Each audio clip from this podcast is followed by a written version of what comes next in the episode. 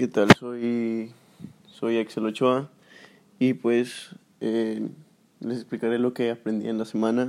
Estuvimos viendo lo que es la estadística aplicada. Bueno, generalmente en, o sea, en general sus conceptos y pues vimos los conceptos, eh, en, vimos la introducción a lo que serían las formas en, la, en las que se trabaja la estadística como para organizar cierta información y recopilar datos importantes, eh, como para, vimos qué es la media y qué es el promedio, como para, eh, es la evaluación de, de las cifras para la organización de los números y, y aprender así lo, lo que hace la estadística.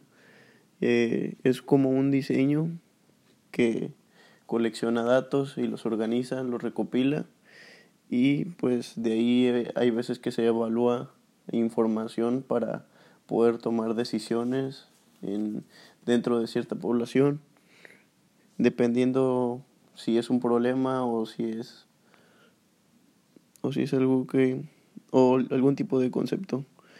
Eh, vimos también donde, donde se trabaja la estadística en en ciertos tipos de como la economía, la ciencia política, la psicología o la medicina. Y pues vimos varios tipos de estadística como la bioestadística también eh, la estadística descriptiva la estadística inferencial.